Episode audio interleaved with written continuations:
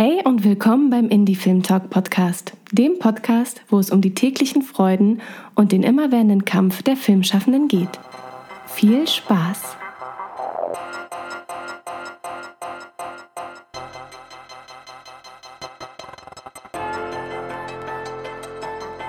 Hallo, schön, dass ihr wieder eingeschaltet habt. Denn heute sprechen wir über das Märchen von Heldinnen und der Chancengleichheit im Film mit dem Fokus, was vor der Kamera passiert.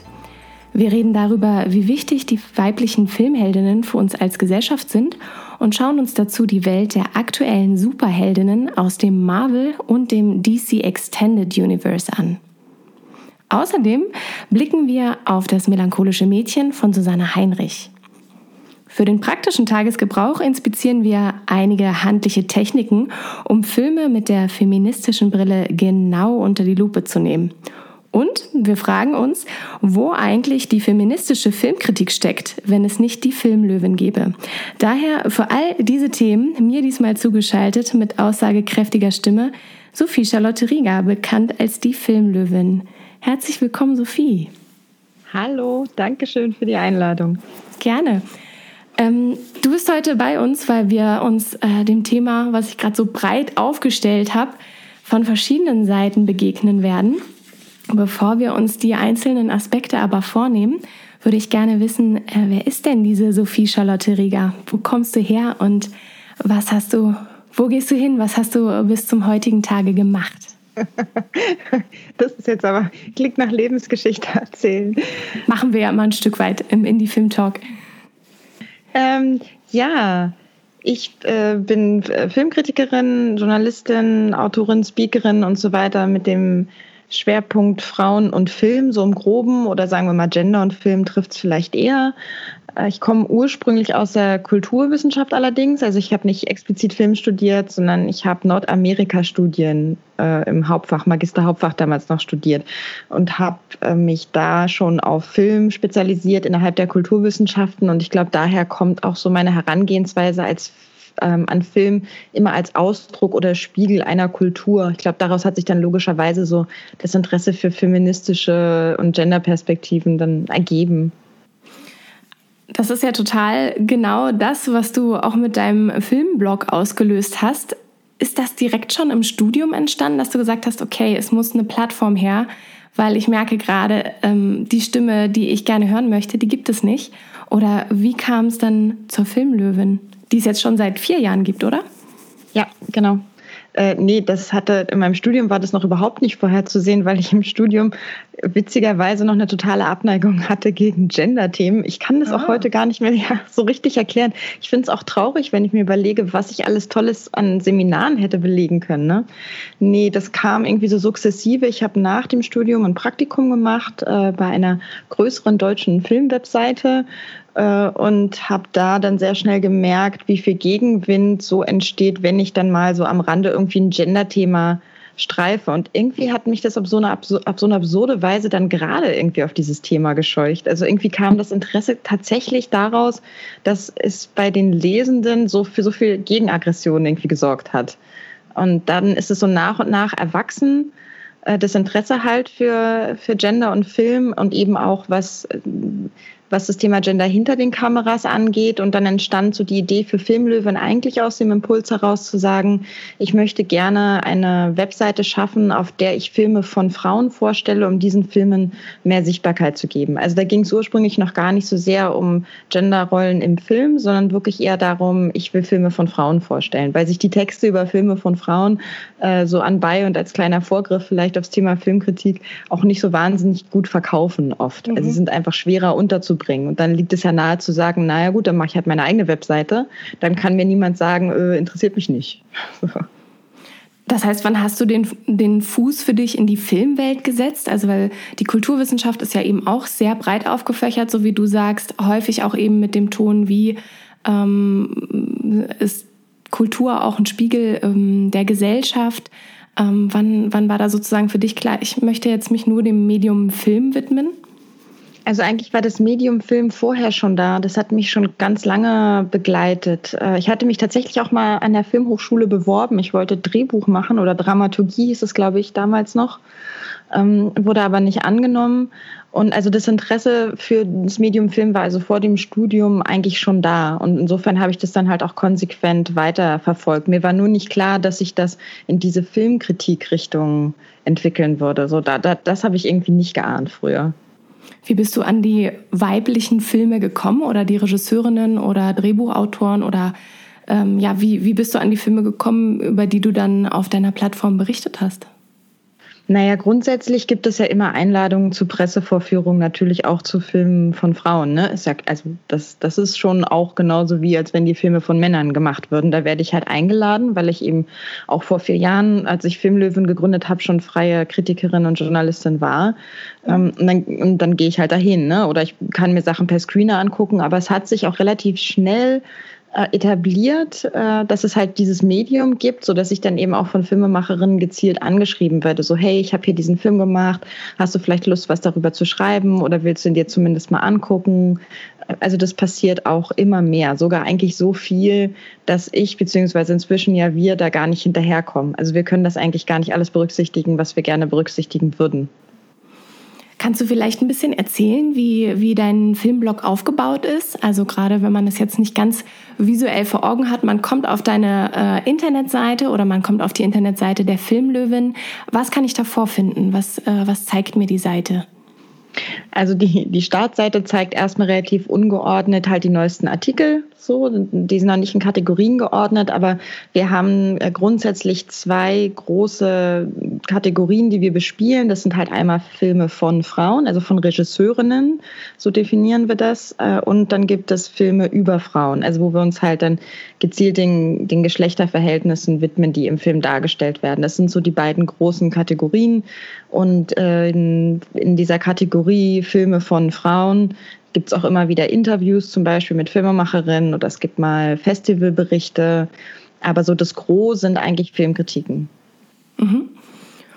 Und dann hast du vor kurzem gesagt, du hast so ein bisschen deine Pforten geöffnet. Also du hast dir Hilfe rangeholt. Es gibt jetzt nicht nur die eine Filmlöwin, sondern ihr seid ein ganzes Rudel geworden. Was ist da bei dir jetzt vor kurzem passiert?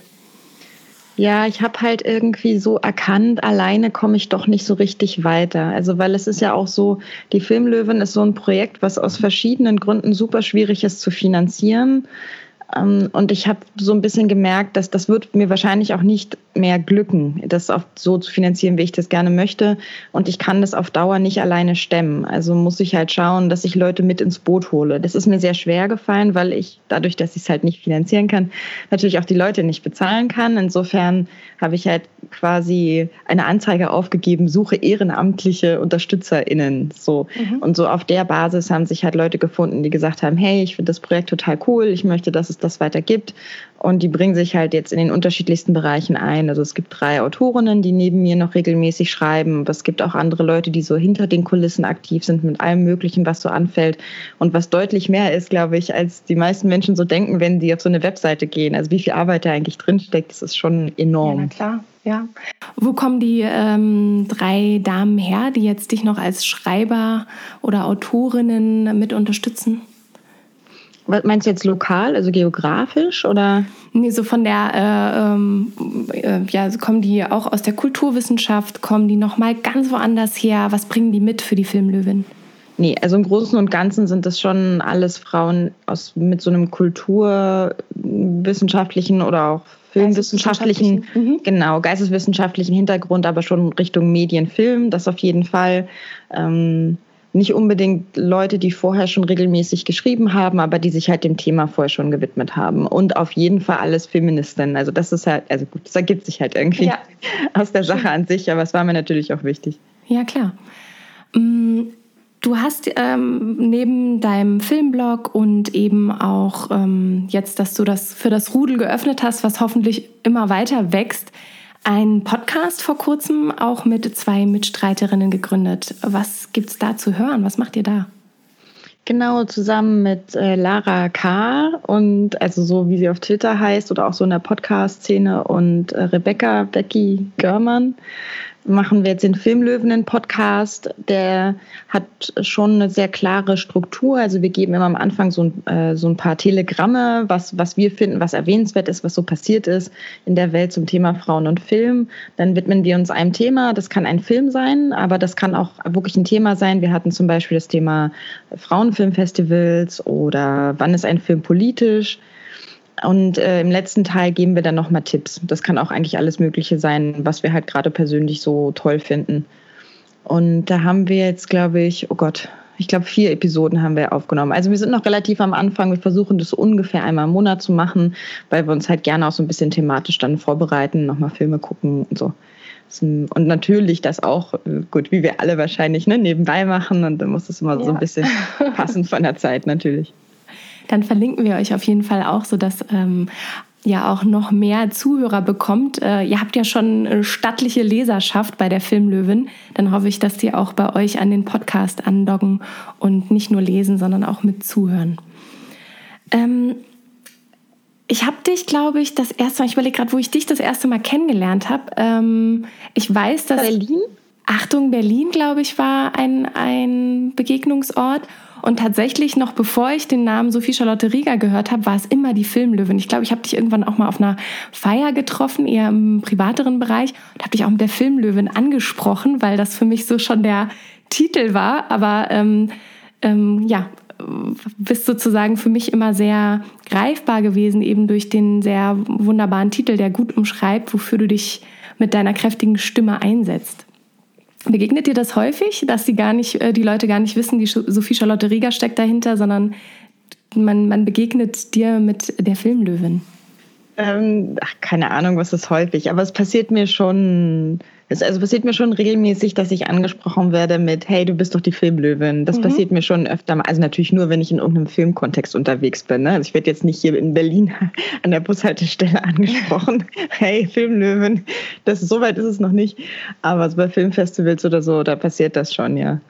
Das ist aber auch, jetzt momentan mhm. wird es immer mehr zum, naja, zum Problem, weil sich, glaube ich, noch nicht so allgemein durchgesetzt hat, dass es eben mehrere Autorinnen gibt. So, ja. da, da fühle ich mich dann immer so ein bisschen schlecht, weil ich möchte mir, mich ja auch nicht mit fremden Federn schmücken. Ne? Ein Großteil der Texte stammt eben jetzt von den anderen und äh, das bin ja dann nicht immer nur ich. Das ist wahrscheinlich auch ein Prozess, sich erstmal, ähm, ja, auch erstmal mitzubekommen, dass, dass du dich gerade erweiterst und der, dein Rudel gerade wächst. Ähm, dann im letzten Jahr habe ich dich ganz aktiv mitbekommen, weil wir beide nämlich zusammen beim Cookie unterwegs waren, dem internationalen Kinderkurzfilmfestival. Ähm, und da hast du dich nämlich um die Girls Riot Girls gekümmert. Was hast du denn da genau gemacht? Ja, da hatte ich die große Ehre, einen Workshop zu geben. Oh, jetzt muss ich, ich weiß gar nicht mehr genau, wie er hieß, aber es ging im Prinzip darum, Filme mit einer feministischen Brille zu schauen. Wir haben auch tatsächlich eine Brille gebastelt. Mhm. Ähm, und uns eben damit auseinandergesetzt, welche Fragen können wir an einen Film formulieren aus einer feministischen Perspektive. Denn die Mädels haben ja in diesem Workshop zusammen ein, ein Programm kuratiert und insofern war das dann mein Input zu sagen, wenn ihr die Filme auswählt, dann könnt ihr auch darauf achten, dass die keine Stereotypen bestätigen, dass sie einen gescheiten Umgang mit Themen wie Gewalt haben und so weiter und so fort. Und damit haben wir uns halt dann in den knappen vier Stunden, das ist ja echt nicht so viel Zeit, beschäftigt. Mhm. Auch etwas, was wir uns nachher nochmal genauer anschauen. Du hast gesagt, du hast uns so einen kleinen ähm, handlichen äh, Werkzeugkasten mitgebracht oder du hast es, glaube ich, nochmal anders genannt, so ähm, Techniken für den Hausgebrauch, ähm, wo wir dann nochmal uns genau angucken können, was gibt es denn so für kleine Gimmicks an der Hand, wenn ich einen Film schaue, wie kann ich den auch entlarven auf seine, äh, ob er denn nun wirklich so divers ist, äh, ähm, wie er meint oder so feministisch, wie er sich selber aufsetzt. Ähm, da schauen wir nachher nochmal drauf. Denn was wir uns heute genauer anschauen wollten, war nämlich Filmheldinnen vor der Kamera und wie wichtig sie für uns sind.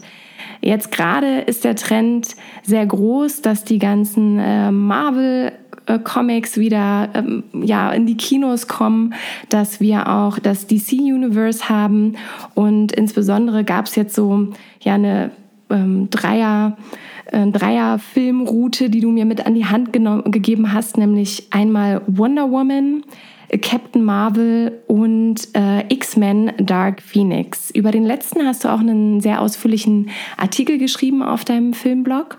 Und ähm, ich habe mir Wonder Woman nochmal näher angeschaut. Insgesamt, warum sind für dich diese drei Filme gerade zu dem Thema wichtig oder besonders? Also ja, ich will jetzt gar nicht sagen, dass die so viel wichtiger sind als andere Filme, aber dadurch, dass jetzt eben mit äh, Dark Phoenix der dritte, sagen wir mal, Superheldinnenfilm so rausgekommen ist, stehen die natürlich irgendwie im Fokus der Aufmerksamkeit von mir, aber auch allgemein.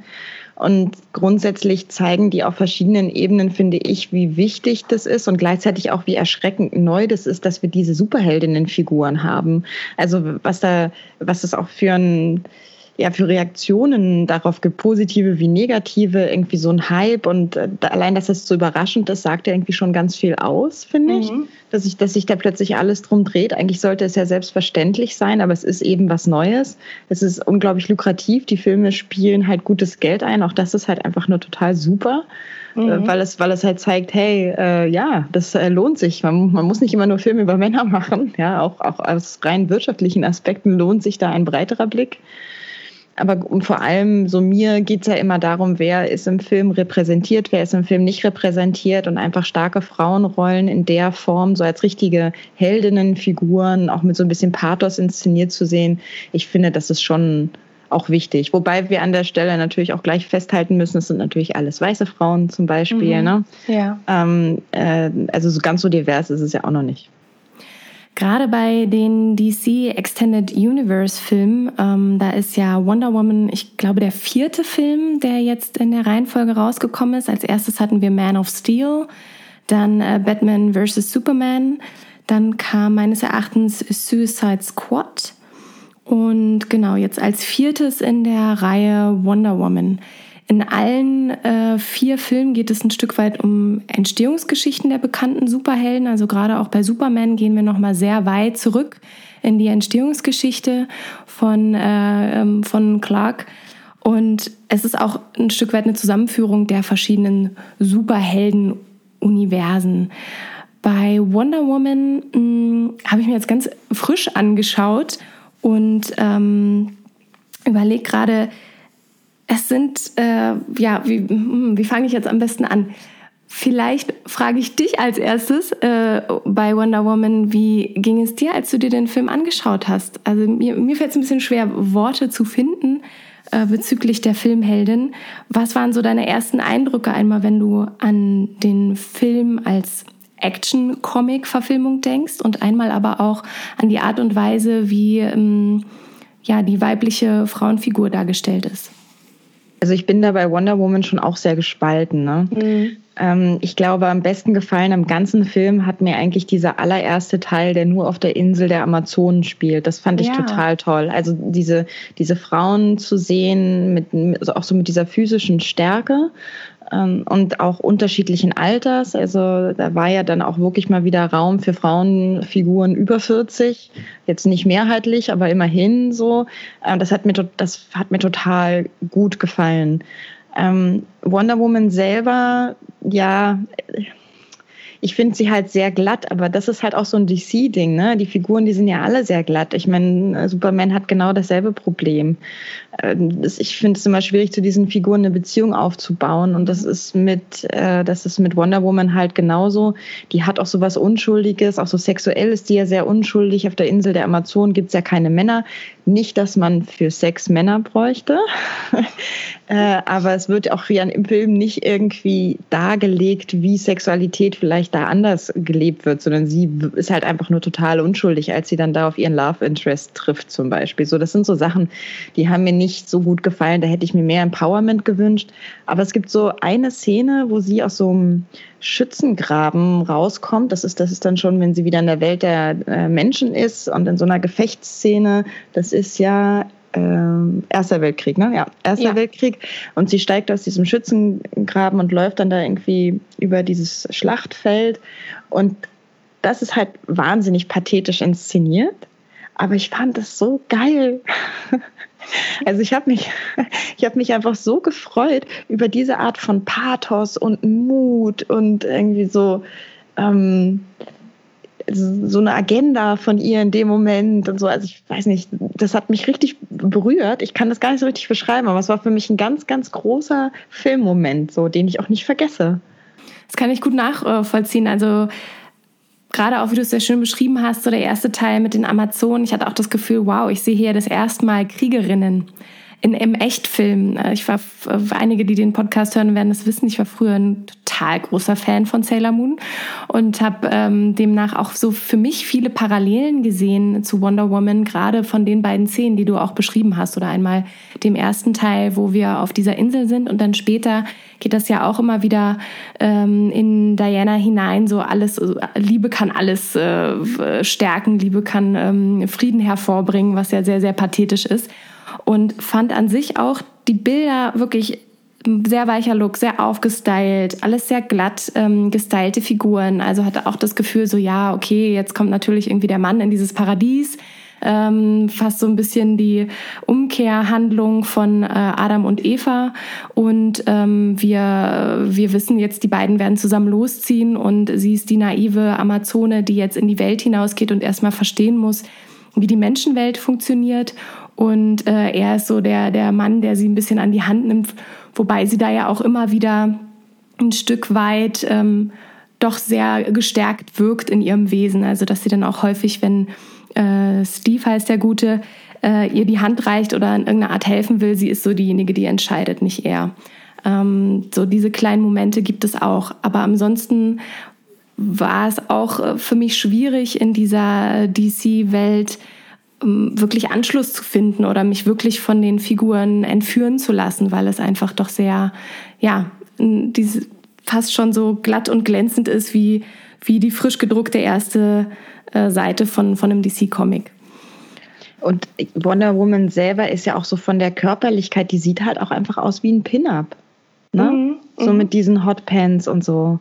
Und, und das ist halt so eine merkwürdige, ich glaube, was, was mir daran so unangenehm aufstößt, ist, dass das ist ja innerhalb der Geschichte jetzt nicht so wäre, als würde sie das bewusst so machen, weil sie das schön findet oder weil sie halt äh, ihre Sexualität gerne nach außen trägt, denn die hat sie ja eigentlich gar nicht. Also sie ist ja irgendwie nicht so richtig sexuell, zumindest am Anfang. Mhm. Und deswegen, das ist dann für mich nicht so ganz stimmig. Das, da ist dann für mich doch schon immer trotzdem noch, da ist trotzdem noch für mich so ein männlicher Blick drin in der Art und Weise, wie sie gekleidet ist oder wie sie überhaupt entworfen ist als Figur. Das ist schmälert für mich auch noch so ein bisschen die Begeisterung, muss ich sagen. Ja. Einerseits schon, andererseits hatte ich manchmal so das Gefühl beim Gucken, dass ich es dahin zurückbeziehe. Sie kommt halt von einer Insel, wo sie das so machen konnte. Also sie ist quasi sozialisiert, äh, diese Rüstung so zu tragen. Also natürlich äh, für, uns äh, total sexualisiert, aber habe das für mich immer erklärt, so ja, sie kommt ja von dieser Insel und ähm, Demnach ist sie so einfach aufgewachsen und deswegen ist es auch okay, sowas zu tragen. Fand auch diese Szene sehr spannend, wo sie dann eben äh, von der Sekretärin von Steve eingekleidet wird und verschiedene Dinge ausprobiert, was sie dann jetzt alles tragen kann, so ein Korsett und mh, hm, das passt alles nicht. Also reißt dann auch erstmal die verschiedenen Dinge, die sie da anziehen darf, auseinander, weil sie sagt, boah, das ist ja alles ganz eng und unbequem. Also auch wirklich so ähm, das, das Thema Mode in den Fokus zu stellen, dass das eben auch schon etwas ist, was uns, uns in unserer Welt total einschränkt, häufig, äh, wenn, wenn wir als Frauen durch die Gegend laufen oder ähm, ja, dass, dass Mode auch etwas sein kann, was nicht empowert, sondern ganz im Gegenteil uns eher einschränken kann und sie als Figur da so ein Stück weit ihren eigenen Kopf hat. Das fand ich dann schon auch wieder sehr sympathisch oder sehr, mh, mm, ja sehr stark, was, was ihre Figur betrifft, das auch so einfach machen zu können. Und das ist äh, ihr Ding. Ja, da hast du recht. Also da, da, naja, genau, jetzt bin ich echt gerade so ein bisschen am überlegen, ne? So dieses Argument, das, was ich jetzt irgendwie als sexy Outfit empfinde, ist für sie vielleicht einfach das Pragmatischste. Ich mhm. erinnere mich jetzt einfach leider gerade nicht, ob die anderen Amazonen alle auch so knapp bekleidet waren, aber es macht schon Sinn, ne? Ja, ja, doch, die waren eigentlich auch alle. Mh mm, sehr brustbetont, äh, gerade auch eben natürlich diese Rüstungen, die sie tragen. Ähm, ähm, teilweise hatten sie aber auch längere Kleider, die aber dann doch immer auch Schlitze bis ganz nach oben hatten. Also, äh, oder Kleider kann man das nicht nennen, es sind so Art Leder, wie, wie, kann ich das nennen, so, so Lederfledder gewesen, die dann so links und rechts und vorne irgendwie als Rock-ähnlicher äh, Modegegenstand an ihn runterhängen. Äh, ja, sie, sie tippt auf jeden Fall immer mal wieder so bestimmte Dinge an. Also auch als die Sekretärin sich vorstellt und sagt, was so ihr Arbeitsbereich ist, da sagt sie ja dann auch äh, gekontert, so von wegen, bei uns nennt man das Sklaverei oder ähm, mh, mm, sie geht ja relativ charmant, äh, nicht charmant, sie geht ja relativ ähm, ungehemmt äh, in diesen Sitzungssaal und ähm, lässt sich da auch gar nicht beirren, dass sie da jetzt von den ganzen Männern rausgeschickt wird oder später schreit sie ja dann auch zurück, ähm, wie kann es sein, dass hier die, ähm, die eigentlichen Köpfe von einem Volk sich verstecken hinter Türen und nicht selbst an die Front gehen, um zu kämpfen, ähm, dass das eine Schande sei. Also dass sie da schon immer wieder auch äh, sich nicht den Mut nehmen lässt, äh, von der Herrschaft, die da vor ihr sitzt, äh, nicht dafür einzustehen, was sie für gerecht hält. Ähm, Absolut. Ich meine, sie ist ja auch ohne patriarchale Strukturen aufgewachsen. Ne? Das könnte, könnte man jetzt ja. auch sagen, vielleicht wären wir Frauen ja alle so drauf, wenn wir nicht von klein auf lernen würden, dass man in bestimmten Kontexten eben nicht seine Stimme erhöht, äh, erhebt, dass man vor bestimmten Menschen Respekt haben muss, insbesondere männlichen Geschlechts und so weiter und so fort. Ne? Also die, diese, diese Naivität, mit der sie in die Welt kommt, ist ja nicht nur eine sexuelle Naivität, ist ja nur ein ganz kleiner Teil, sondern vor allem sind eher diese Strukturen vollkommen fremd. Ja, das, was, was ihr dann wiederum auch die Stärke gibt, auch in Momenten zu sagen, ähm, ich entscheide, was ich tue und nicht du. Also da gibt es so den Moment, ähm, wo sie auf einer geheimen Veranstaltung sind, äh, wo sie dann auch den Ludendorff eben bekämpfen möchte, indem sie ja Ares sieht, den, den Kriegesgott und ähm, Steve sie aufhält und äh, in dem Sinne von wegen, ich äh, kann das nicht zulassen, dass du das tust. Und sie nimmt sich aber die Freiheit und sagt, also du entscheidest nicht, was ich tue und was ich nicht tue und zieht dann demnach von dannen, um ihn aufzuhalten. Also ich finde so kleine, kleine Bits und Bytes sind da schon immer drinne, die zeigen wollen, wir eröffnen hier ein, ein Universum, wo wir eine starke emanzipierte Frau haben. Auf jeden Fall. Also das, das, also das würde ich auf jeden Fall festhalten. Natürlich ist Wonder Woman eine, eine emanzipierte und starke Frau. Also das würde ich überhaupt gar nicht zur Diskussion stellen, ehrlich gesagt. Mhm. Das ist für mich völlig klar. Ich meine, es ist eine Heldinnenfigur. Also, so, und das, das, ist, das ist sie ja auch. So, das ist ja ihr Krieg, den sie da ausfechtet und ihre Agenda und ihr, ne, was du schon sagtest, sie verfolgt einen bestimmten Bösewicht und also das ist ihre Geschichte, also das ist schon klar. Ich hatte dir in unserem Vorgespräch von dem TED Talk erzählt, The Danger of a Single Story. Hattest du die Möglichkeit, da mal reinzuschauen? Ja, klar. Ja. Ähm, mal kurz umrissen äh, von der nigerianischen, ähm, nigerianischen Autorin äh, Chimamanda Ngozi Adichie. Die hat einen ganz wunderbaren TED-Talk gemacht, nämlich, ähm, so wie der Titel es schon sagt, die, ja, die Gefahr der einen Geschichte. Es geht darum, dass sie selbst in, ähm, ja, in, in Afrika aufgewachsen ist und in erster Linie eigentlich so eher britische und amerikanische Lektüre sehr früh schon zu sich äh, genommen hat, so mit vier Jahren, sagt sie, und hat auch früh angefangen, selber zu schreiben und hat gemerkt irgendwann, dass sie nur die Geschichten von weißen ähm, Figuren erzählt, die sich übers Wetter unterhalten und die Äpfel essen und ähm, die Gingerbier trinken, was sie selbst gar nicht kennt.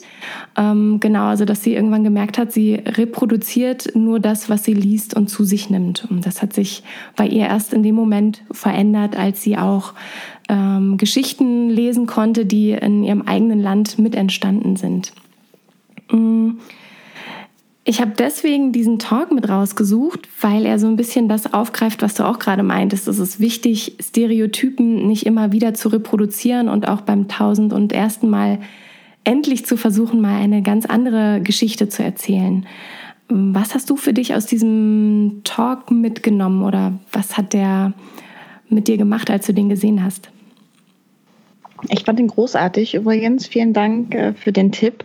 Gerne. Also ein, Also es war jetzt für mich inhaltlich, also inhaltlich geht es sehr stark natürlich in die Richtung, in der ich, in die ich auch arbeite. Nur geht es ihr natürlich in dem Fall nicht um das Stereotyp Frau, sondern um das Stereotyp, ich sage es jetzt mal ganz bewusst, Afrikanerin. Ne? Also ja. weil die Afrikanerin gibt es natürlich nicht, aber das ist dieses Stereotyp, mit dem sie immer wieder konfrontiert ist. Ähm, und was ich durch diese Anekdote, die sie erzählt hat, die du auch gerade zitiert hast, nochmal mehr verstanden habe, ist halt die, äh, also mit denen, dass ihre Geschichten dann genauso sind wie die US-amerikanischen oder britischen Geschichten, die sie liest, anstatt dass sie irgendwie eine nigerianische Realität repräsentieren. Da ist mir nochmal klar geworden, wie sehr wir eben auch durch diese Einflüsse immer wieder, auch wir, mhm. Geschichten erzählen, die, mit denen wir uns vielleicht sogar selber diskriminieren. Also was ich damit sagen will, ist nur weil ein Film von einer Frau geschrieben ist oder von einer Frau gedreht ist oder nur weil eine Frau Regie gemacht hat, heißt es nicht, dass der Film weniger sexistische Stereotype zum Beispiel enthält. Und äh, das, das ist aber nicht so, weil die beteiligten Frauen irgendwie dumm sind, sondern weil wir halt alle in diesem selben System aufgewachsen sind, dass sich irgendwie ne, immer wieder und immer wieder und immer wieder erneuert. Dadurch, dass wir irgendwie nicht so richtig schaffen, da einen Keil reinzutreiben und zu sagen, so bis hierhin und nicht weiter und jetzt machen wir mal alles anders. Ähm, das war, das habe ich halt dann in ihrem Talk schon auch sehr stark gesehen. Und zusätzlich, klar, es ist auch immer so ein bisschen schockierend und das ist ja auch richtig so, mit den eigenen Vorurteilen konfrontiert zu werden. Also ich meine, ich, ich habe jetzt nicht den Vorteil, äh, das Vorteil gehabt, dass eine Nigerianerin äh, kein Herd bedienen kann. Das erzählt sie ja ihre ähm, Mitbewohnerin im College hätte irgendwie gedacht, äh, sie könne keinen Herd bedienen.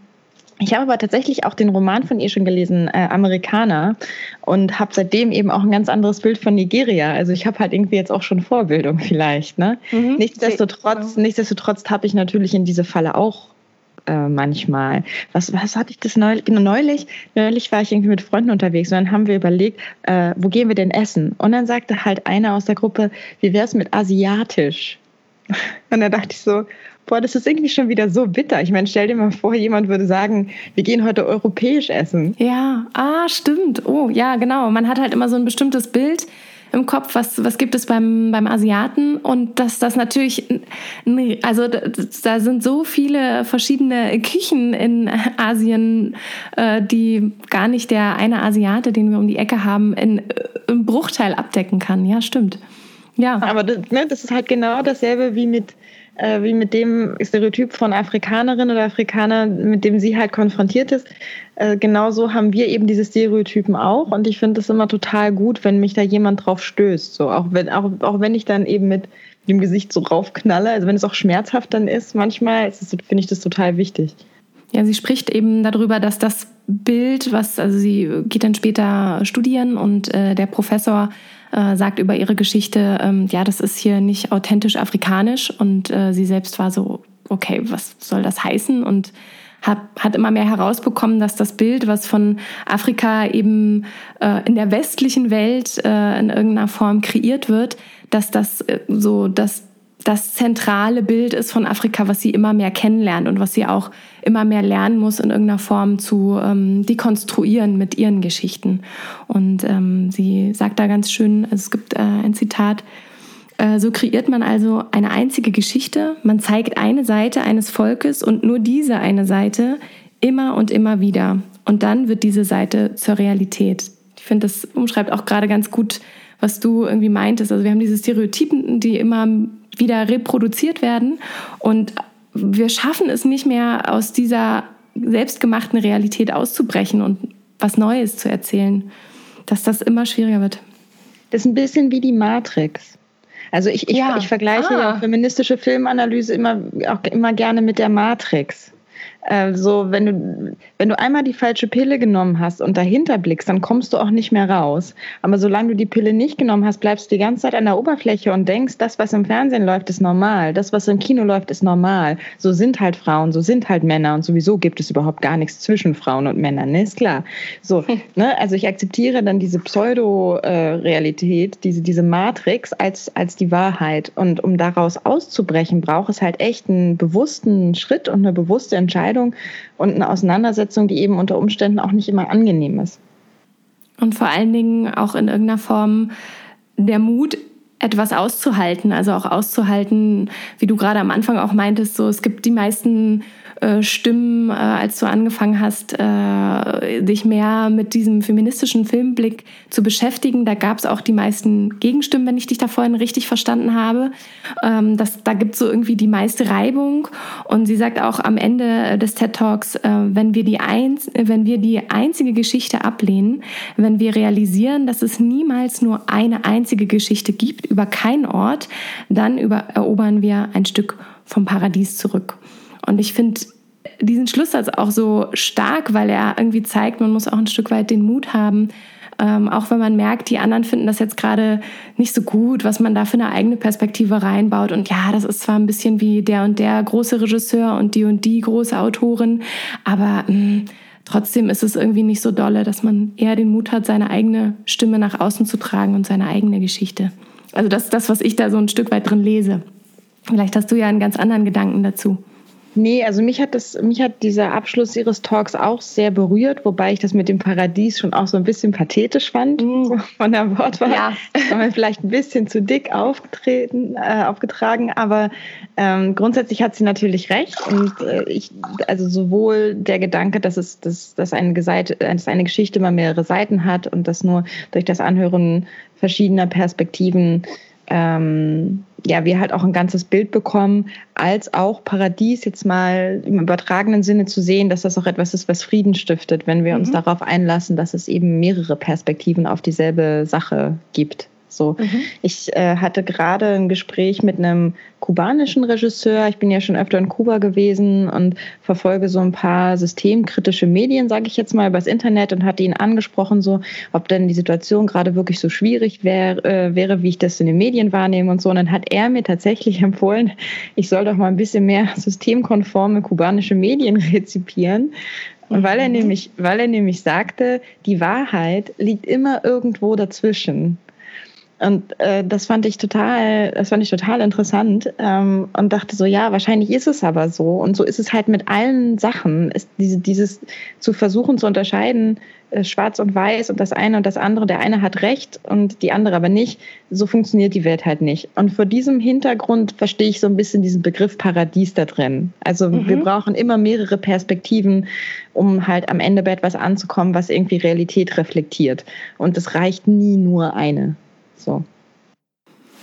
Demnach immer mehr der Schritt zur diversen Filmkultur, zu Diversität und zu Vielfalt, weil eine immerwährende Reproduktion von Stereotypen in dem Fall oder von, den, von der einen Geschichte Gift ist für eine bunte Vielfalt. Und auch bei den Nachrichten, wie du sagst, äh, produzieren wir ja auch in gewisser Hinsicht Geschichten, wahre Geschichten, ähm, aber halt eben Wahrheiten immer von der Person, die sie schreibt oder sieht oder wahrnimmt. Ja. Wir haben noch zwei andere Filme, die du mitgebracht hast, die mit in das ähm, DC bzw. in das Marvel Universe gehören, nämlich Captain Marvel und X-Men Dark Phoenix. Hast du Lust, uns ein bisschen was über diese beiden Filme zu erzählen und über die Charaktere in ihnen? Hm. Ich weiß gar nicht, wie sehr ich da jetzt in die Tiefe gehen soll. Ich, ich glaube, ich würde lieber so ein bisschen vergleichend und oberflächlich Gerne. bleiben, weil es sonst, glaube ich, den Rahmen auch einfach sprengt. Ähm, die beiden Filme habe ich natürlich mitgebracht, weil es die anderen beiden Superheldinnen sind, die wir im Kino gesehen haben und äh, deswegen sich das anbietet, die dann auch gemeinsam anzugucken und miteinander zu vergleichen. Und ich hatte ja schon gesagt, dass mir Wonder Woman zum Beispiel eine viel zu perfekte Figur ist. Und ich habe so das Gefühl, dass es wie so eine kleine Entwicklung also da ist so eine kleine Entwicklung drin in diesen drei Figuren von einer überperfekten zu einer, hm, vielleicht hat sie auch noch eine düstere Seite, so Captain Marvel. Ähm, die Hauptfigur hat ja eine Gedächtnislücke, die im Laufe des Films gefüllt wird, sodass wir ja auch nicht so richtig wissen, was ist da früher passiert. Also da besteht noch so ein Mühe an Unsicherheit, bis wir dann bei Dark Phoenix ankommen, eine Frauenfigur, die äh, teilweise oder andersrum, die immer so eine Kurzform abgleiten ist in die Rolle einer Bösewichtin und äh, dann am Ende halt nochmal so die Kurve kriegt, dass sie halt doch eine Heldin ist, was man ja jetzt mal spoilern darf, weil das ja eine bekannte Figur ist, so, ne? Ja. Aber sie ist ja vorübergehend immer sehr haarscharf an der Grenze des Bösen vorbei oder vielleicht auch schon manchmal über die Grenze kurz drüber. Ähm, so dass es im Prinzip dann eigentlich die für mich persönlich interessanteste Figur ist. Und was ich auch total spannend finde, äh, ist, dass bei allen drei Figuren äh, Wut so eine große Rolle spielt. Das fasziniert mich total. Das war mir mm. zuerst bei, also bei Captain Marvel war es mir zuerst aufgefallen. Ich bin dann in meine eigene Kritik nochmal zurückgegangen, also mein Text über Wonder Woman, um zu gucken, ob, wie das da war, habe da den Aspekt auch gefunden. Und der tauchte dann bei Dark Phoenix auch wieder auf, dieses Frauen Wut zu bestehen und nicht nur dass sie, dass sie das dürfen, sondern auch, dass sie daraus Kraft gewinnen, dass sozusagen der, das volle Ausmaß ihrer in, in den Fällen natürlich irgendwie übersinnlichen Fähigkeiten nur äh, erreichen können, wenn sie Wut zulassen. So. Und das finde ich halt so im feministischen Kontext gesehen schon ein sehr starkes Statement, wo es ja auch immer wieder darum geht, Frauen dürfen wütend sein und wir dürfen auch mal schlechte Laune haben. Wir müssen nicht immer lächeln. Wir dürfen auch mal sagen, dass was scheiße ist. Und wir sind dann nicht hysterisch, sondern wir sind dann wütend, so wie ein Mann auch einfach nur mal wütend sein darf, so angepisst oder was auch immer. So ein Mann ist angepisst und eine Frau ist zickig. So nein. Mhm, auch eine Frau darf einfach wütend sein. Genau. Und das, das finde ich zum Beispiel auch interessant, dass das in allen drei Filmen rüberkommt und dass das alle drei Filme irgendwie so eint. Also da lassen sich, wenn man, wenn man sich diese drei Filme anguckt, einfach ganz viele interessante Themen drin finden, die wir gerade halt auch abseits des Kinos so in feministischen Diskursen verhandeln. Finde ich total spannend. Da ließe sich, glaube ich, mindestens ein Buch drüber schreiben.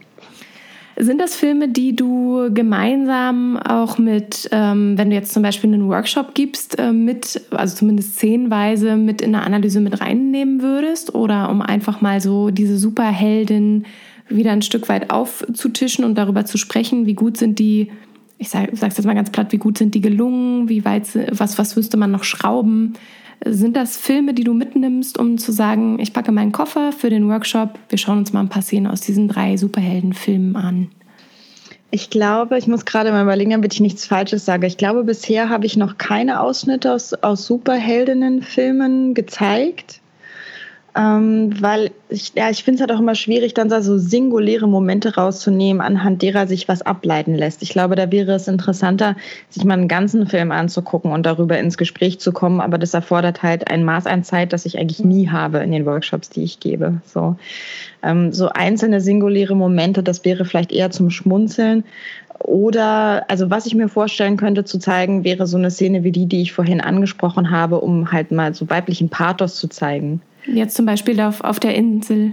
Mhm. Ja, nee, auf dem, auf dem Schlachtfeld, diese Schlachtfeldszene, ah, wo sie ja. übers Schlachtfeld läuft. Also, was ich zum Beispiel schon mal gezeigt habe, war, es gibt ja auch so eine natürlich ironisch überzeichnete, aber dennoch pathetische Szene in dem Ghostbusters, in dem, also dem letzten Ghostbusters-Film, wo Holtzman auch irgendwie so mit gezückter Waffe und entsprechender Musikuntermalung und Slow-Mo da über dieses äh, Geisterschlachtfeld läuft. Und die Szene habe ich schon mal gezeigt, so zum Beispiel, so können halt weibliche äh, Figuren auch inszeniert sein. Und das ist halt etwas, was, was ich vorher so noch nicht gesehen habe, so absurd das auch klingen mag. Ja? Ähm, also das könnte ich mir zum Beispiel vorstellen. Habe ich jetzt noch nicht gemacht, aber ja, das könnte ich mir schon vorstellen. Ich höre daraus, dass du äh, den, die neue Ghostbuster-Verfilmung, die eben komplett mit Frauen besetzt wurde, zumindest in der Szene sehr ansprechend fandest. Mm, wie ging es dir generell damit, dass man sagt, okay, wir haben jetzt hier so einen alten Ghostbusters-Film, den machen wir jetzt einfach mal neu, machen da draußen ein Remake, aber wir ersetzen alle Figuren mit ähm, weiblichen Figuren? Ich finde das lustig. Ja? Ich finde das lustig, ja. Ich, find, ich fand auch die Idee mit äh, Oceans 8 war, glaube ich, lustig, auch wenn mir der Film selber jetzt nicht so gut gefallen hat. Aber äh, grundsätzlich finde ich das irgendwie cool. Und zwar deswegen, weil bestimmte Konzepte genommen werden, die halt männlich geprägt sind und einfach dann auch mal mit Frauen besetzt werden. Ähm, die, das muss ja dann nicht immer per se feministisch sein, aber einfach zu sagen, hey, wir können diese Geschichten auch mit Frauen erzählen. Also zum Beispiel so ein Heist-Movie wie eben Ocean's 8, das gibt es halt selten mit Frauen. Mhm. Oder ähm, eine, ja, wie nennt man denn sowas? Ghostbusters, was ist das für eine Fantasy-Komödie, Geisterkomödie, was auch immer. Das ist dann halt auch nicht so richtig was, was, was äh, so traditionell mit Frauen besetzt wird. Aber wir machen das jetzt einfach mal. Wir drehen das jetzt einfach mal um, so als kleines Experiment. Und alleine für den Shitstorm, den Ghostbusters bekommen hat, hat sich das irgendwie schon gelohnt, weil das war derartig entlarvend. Ähm, ja, also ich mag diese Experimente ehrlich gesagt. Ob sie jetzt gelingen oder nicht, ist nochmal eine andere Frage, aber grundsätzlich mag ich das. als Meinungsmache, um wieder ein bisschen auch die Zuschauerschaft in, in das Licht zu rücken oder in der Position, äh, wo sie sich denken zu befinden und aber gegebenenfalls doch nochmal selber nachdenken müssen, wo, Einfach um eine größere, um eine größere Bandbreite eben auch an Frauenfiguren zum Beispiel zu schaffen. Also warum soll denn, warum sollen denn Frauen in diesen Konzepten nicht auftauchen? So. Es, ja. und, ne, also ja, ja. Und, oder zum Beispiel, was ich zum Beispiel an den Ghostbusters, wenn wir jetzt nochmal über Kleidung sprechen, an den Ghostbusters halt total geil fand, dass sie dieselben unförmigen Overalls tragen mm, wie die männlichen Ghostbusters. Und so eine Sachen finde ich zum Beispiel total toll das, das ist halt, das hat dann so eine Konsequenz. Da wird dann nicht versucht, daraus jetzt irgendwie die Pin-Ups zu machen, sondern die laufen dann halt in den Overalls rum. Natürlich ist der Film dann an, an einigen Stellen vielleicht auch übers Ziel hinausgeschossen. Aber wie gesagt, ich fand ihn, ich fand ihn lustig. Und allein diese Figur der Holzman mit diesen ganzen One-Linern, die die hatte und dieser ganz bestimmte Witz, die diese, den diese Figur ausgestrahlt hat, das fand ich sehr besonders. Also ich habe vorher noch nie so eine Frauenfigur gesehen, die auf so eine Art und Weise funktioniert und dabei auch noch genial ist. Ne? Also die ist ja eigentlich ein Genius, ist ja eigentlich eine Erfinderin. So, äh, das, so, ich finde das einfach geil, wenn sowas auch mal mit Frauen besetzt wird. Einfach auch so aus Identifikationsgründen und aus Vielfaltgründen. Es ist immer wichtig, dass wir sehen, wir können alles sein, wir können alle Rollen spielen in diesem Leben und äh, das sollte halt nicht davon abhängig sein, welches Geschlecht wir haben oder welche Hautfarbe oder ob wir eine Behinderung haben und so weiter und so fort. Deswegen finde ich sowas so toll. Finde ich gut, dass du das sagst. Ich werde auf jeden Fall jetzt noch mal eher äh, doch überlegen, mir den Film anzuschauen, weil ich habe den damals halt ähm, nur den Trailer gesehen und war so echt jetzt. Also für mich war das so ein, ähm, eine billige Meinungsmache oder für mich war das so. Äh, ich habe mich fast ein bisschen belächelt gefühlt. So, ja, jetzt geben wir den Frauen auch das, was sie mal sehen wollen. Wir klappern jetzt einfach alle Klassiker ab und ersetzen die mit Frauen. Das, das ist doch quasi das, was ihr wollt, oder? Also ich habe mich da echt so ein bisschen angegriffen ist das falsche Wort, aber auf jeden Fall nicht eingeladen gefühlt, den Film wirklich zu sehen. Ähm, und so wie du das jetzt aber schilderst, habe ich auf jeden Fall Lust, die, diesen Weg zu gehen oder auch nochmal da mit der, mit der Brille mir das anzuschauen und sagen, ja, mein Gott, äh, es ist ja in erster Linie Spaßkino. Man muss nicht alles so verbissen und ernst sehen, sondern es darf auch einfach mal Spaß machen. Ja, gib ihm eine Chance. Okay, okay, ich gebe ihm eine Chance, weil äh, was, ich, was mir gerade während du sprachst noch einfiel, was nochmal in so, ein, so, eine ganz andere Richtung geht. Ich habe gerade überlegt, ähm, ich hätte früher so gerne tolle Serien oder Filme gehabt, wo äh, ich mich wieder erkenne und denke, das ist eine Frau und die ist stark oder die ist jenes oder welches oder die ist so, wie sie ist und das möchte ich auch sein. Und da gab es, finde ich, eben so zu meiner Jugendzeit nicht so viel. Jetzt habe ich aktuell, ich weiß nicht, ob du von der Serie schon mal gehört hast, das ist die Jugendserie Druck. Die ähm, hat Funk jetzt in der zweiten und dritten Staffel mitproduziert. Ähm, ja, es ist eine Jugendserie, die einerseits ähm, so konzipiert ist, dass du immer über die Woche verteilt so ein paar kleine Clips des, ähm, jeweilig, der jeweiligen Episode siehst. Das wird dann auch online immer angepriesen über Twitter oder Facebook und teilweise gibt es auch originale Twitter-Accounts, äh, die von den Figuren eben erstellt sind. Also die ähm, jeweiligen Fans haben auch die Möglichkeit, mit denen zu interagieren. Und da gibt es eben auch sehr starke Frauenfiguren oder junge Frauenfiguren. Und ähm, kann ich dir nur empfehlen, da mal reinzuschauen. Gerade die ersten zwei Staffeln sind eben ähm, jeweils in den Hauptfiguren Mädels. Äh, bei der dritten Staffel ist es dann ein Junge ähm, in der Hauptfigur. Und da hatte ich das erste Mal das Gefühl, ich würde mir total wünschen, diese Serie hätte ich in Jugendzeiten gesehen und nicht sowas wie äh, Schloss Einstein oder was gab es sonst noch? Die Pfefferbande, wie Pfefferkörnerbande ähm, also das waren dann alles immer so, da gab es dann halt, wie man auch mal bei TKKG sagt, und Gabi, das Mädchen, so, die hat irgendwie nicht mehr zu tun, die äh, sagt halt irgendwie, dass sie ihre blonden Haare mal wieder gekämmt hat und dass sie mit ihrem Hund gerne Gassi geht, aber ansonsten so die coolen Sachen, das macht halt irgendwie der Tim, der dann auch noch Karate kann. Und ähm, genau, also ist mir gerade irgendwie dazu noch eingefallen, kann ich dir mal sehr empfehlen, reinzuschauen. Auch wenn es eine Jugendserie ist und sozusagen uns vielleicht nicht mehr so ganz als Altersgruppe anspricht, habe ich die sehr gerne weggeguckt. Hm, nee, ist ein guter Tipp. Ich habe grundsätzlich nichts gegen Jugendserien. Ich meine, ich habe auch 13 Reasons Why geguckt. Das ist ja im Prinzip auch eine Jugendserie, ne? Also da bin ich offen. Da musst du mir mal mehr erzählen, weil äh, die kenne ich noch nicht. Oh Gott, darauf eigentlich will ich das gar nicht ausweiten, weil das macht ein riesiges Fass auf. Okay, dann merke ich mir das und dann schaue ich mir das mal separat noch an. 30 Reasons Why. Genau, wir haben nämlich noch zwei Filme dabei. Nämlich einmal hast du erzählt, du warst vor kurzem beim Deutschlandfunk. Und äh, ich hoffe, ich bringe da jetzt nichts durcheinander. Einmal ging es um die Geschichten vom Kübel und Kind von Ulla Stöckel. Und dann haben wir auch noch kurz im Petto das melancholische Mädchen. Vielleicht magst du erstmal erzählen, was hast du beim Deutschlandfunk gemacht? Ja, da wirfst du jetzt Sachen zusammen. Beim Deutschlandfunk, ah. äh, ja, bei Deutschlandfunk habe ich über die Superheldinnen-Filme gesprochen.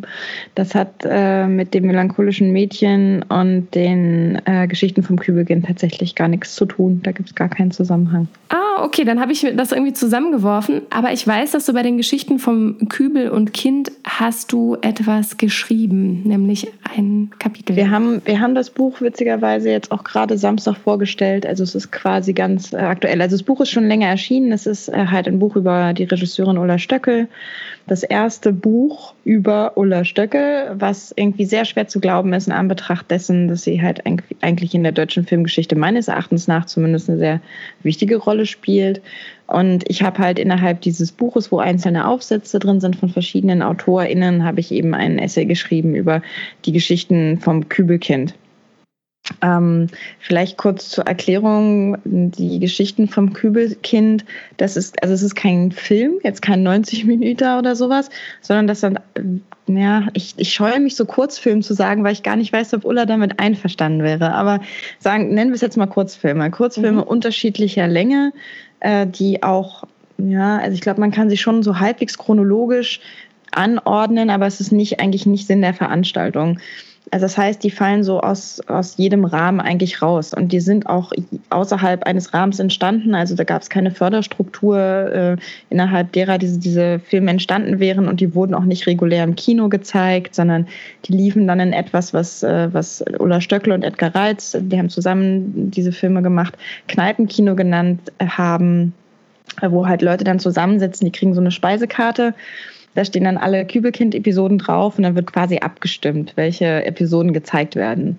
So auf die Art und Weise wurde das Kübelkind vorgeführt. Also alles so völlig abseits der, der normalen Strukturen, die man so hat. Das fand ich äh, unheimlich spannend, mal abgesehen davon, dass ich es halt auch inhaltlich sehr spannend fand und äh, habe mich sehr gerne damit mal intensiver auseinandergesetzt. Gibt es auch auf DVD inzwischen oder sollte es inzwischen auf DVD geben? Also müsste äh, zugänglich sein.